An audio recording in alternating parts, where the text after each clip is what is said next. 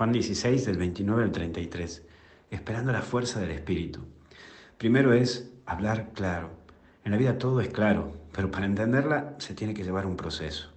Todos pasamos momentos en la vida que parece que no entendemos nada, no, ni siquiera entendemos cómo seguir. Hay que aprender a ser pacientes y que todo llega a su tiempo. Por eso no te aceleres ni te arrebates. Mientras vos seas claro con lo que sentís, con lo que sos y con lo que pensás, todo lo demás se puede acomodar. Por eso pedir al Espíritu Santo fortaleza para poder ser claro. Aunque muchos te digan que por conveniencia cambies tu esencia, sé claro primero con vos y sé claro con Dios. Lo demás se acomoda. Por su lado, aparece esto de que capaz que es un poco triste decirte, pero creo que es algo que sabes. Pero la realidad es que en los momentos duros de tu vida no todos están. Hay gente que desaparece de tu vida en esos momentos duros y al mismo Jesús le pasó. ¿Sabes que en el momento de mi crisis, en 2016, cuando tenía una crisis existencial o ocasional, recurrí a algún amigo, ¿no? Y, y sí, para mí fue triste que me diga, no, yo solamente trabajo con sacerdotes de otro estilo, con vos no. Y era mi amigo, lo consideraba mi amigo. Pero bueno, cuando te condenan y te atacan, aparece otra herida que es la soledad. En donde ahí es donde tenés la opción de seguir, sabiendo que la lucha con Dios, en este caso solo, te puede llevar a dos actitudes. O te desesperas y lloras sin encontrar salida, o te pones las pilas y la enfrentas a la situación.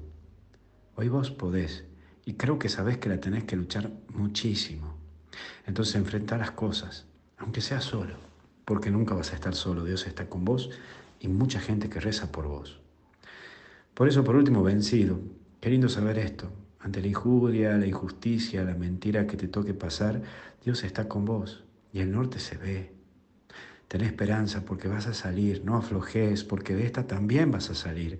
Dios no te suelta de su mano, vos tenés mucho por dar. Apostá, apostá por tu vida y seguí.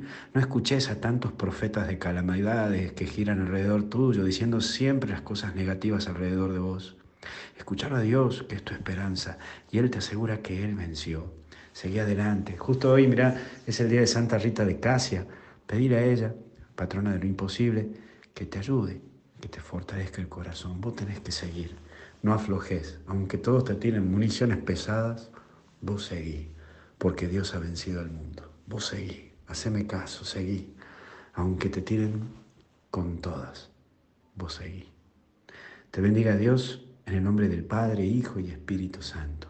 No te olvides de seguir Misioneros Digitales en Instagram, en Facebook, en YouTube. Por sobre todo suscribirte que nos ayudas ahí, poner la campanita de notificación, que encima esta noche tenemos un vivo ahí, 21 y 30, así que anda preparándote. Te bendiga Dios en el nombre del Padre, Hijo y Espíritu Santo y hasta el cielo. No paramos porque algo bueno está por venir.